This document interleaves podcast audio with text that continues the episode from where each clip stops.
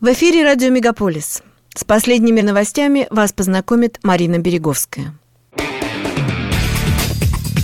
Радио «Мегаполис». Канадские новости.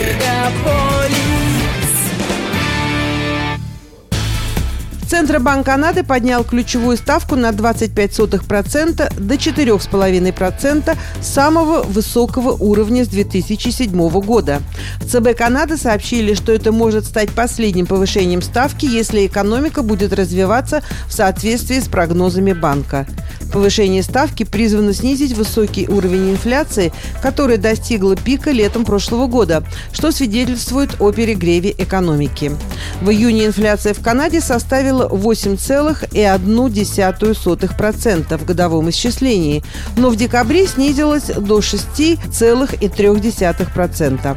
Несмотря на некоторые снижения общего уровня инфляции, цены на продукты в Канаде растут самыми быстрыми темпами за последние десятилетия. В декабре 2022 года они были на 11% выше, чем годом ранее. Эксперты предупреждают, что если Центробанк не достигнет целевого уровня инфляции в 2%, ставка будет расти и дальше. Из-за высокой инфляции и роста процентных ставок все больше канадцев сообщают, что остались без денег, пишет издание Global News. По данным опроса IPSOS, 22% канадцев заявили, что остались без денег до такой степени, что больше не смогут оплачивать предметы домашнего обихода. Среди женщин показатель выше – 28%. Каждый четвертый житель Онтарио и Квебека заявил, что полностью лишен средств к существованию. 35% канадцев, которые зарабатывают менее 40 тысяч долларов в год, сообщили об этом же. Начальник полиции Оттавы Эрик Стапс говорит, что ресурсы, эвакуаторы и штатные расписания уже готовы, так как в городе могут пройти мероприятия в честь годовщины протестов против мандатов на меры общественного здравоохранения и вакцинацию. 28 и 29 января прошлого года тысячи людей прибыли в Оттаву на грузовиках, протестуя против принудительной вакцинации и ограничительных мер против COVID-19, введенных властями страны. Полиция Оттавы заявляет, что готова к тому, что годовщина конвоя свободы может спровоцировать новую волну протестов и не потерпит никаких манифестаций с использованием транспортных средств.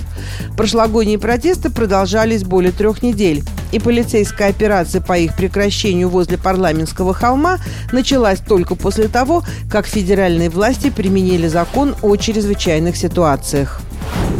Три года назад в Онтарио был зафиксирован первый случай заболевания COVID-19. Это был мужчина в возрасте 50 лет, который вернулся из Ухани и был доставлен в больницу Сани Брук после того, как ему стало плохо, и он позвонил в службу 911.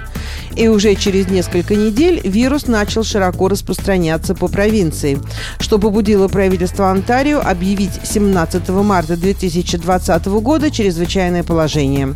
Вскоре были закрыты предприятия, школы, общественные центры и здания. Людей призвали работать из дома. 14 декабря 2020 года в Торонто начали вакцинацию от COVID-19.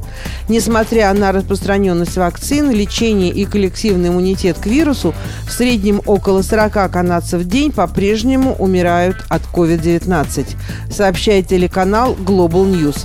Всего в Канаде во время пандемии от коронавируса погибли свыше 50 тысяч человек. Недавно Онтарио захлестнула волна автомобильных краж. По данным полиции в GTA, каждый день в этом году угоняют свыше 50 автомобилей, что примерно на 45% больше, чем год назад. Но далеко не все машины можно украсть. Камеры видеонаблюдения зафиксировало свидетельство того, как воры в Северном Йорке пытались украсть Гранд Чироки 2018 года по крайней мере 9 раз за последние 6 месяцев, но каждый раз попытки заканчивались неудачей. Владелец машины объясняет это тем, что снаружи он ставит замки на колеса и на рулевое колесо. Другая система молча уведомляет водителя о том, что что-то не так.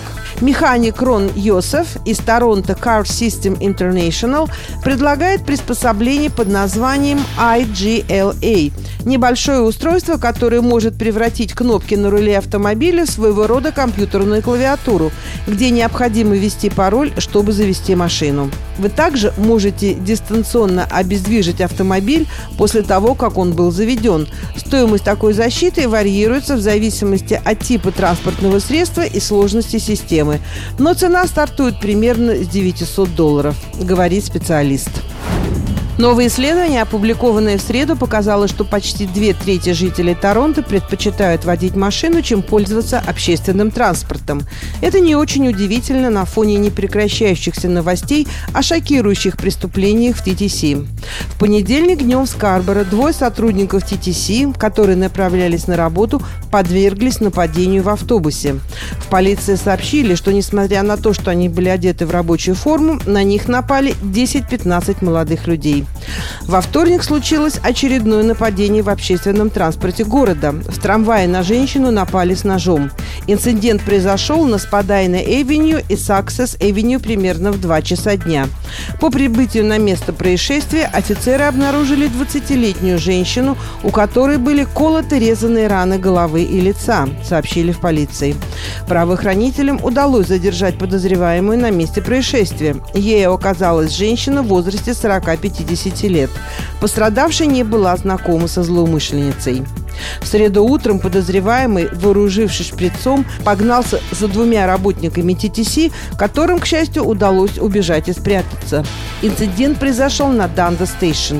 Подозреваемый был взят под стражу на месте происшествия и сообщений о травмах не поступало. Мэр Торонто Джон Тори призвал к национальному саммиту для решения кризиса психического здоровья, который он связывает с недавними случайными нападениями с применением оружия в общественном транспорте города. В Торонто появится совершенно новый современный концертный зал, который будет служить площадкой для выступлений местных городских талантов, а также исполнителей, которые приезжают в город на международные гастроли. Корпорация Мэйси Холл и Рой Томпсон Холл объявили об открытии TD Music Холла, концертного зала на 500 мест, расположенного на четвертом этаже нового Alight Music центра. Согласно недавнему пресс-релизу, TD Music Hall также будет предоставлять пространство для фестивалей, проводимых в Торонто. Официальное открытие состоится 10 февраля этого года. Билеты уже поступили в продажу. Это были канадские новости на радио «Мегаполис Торонто», которую для вас провела Марина Береговская. Не переключайтесь.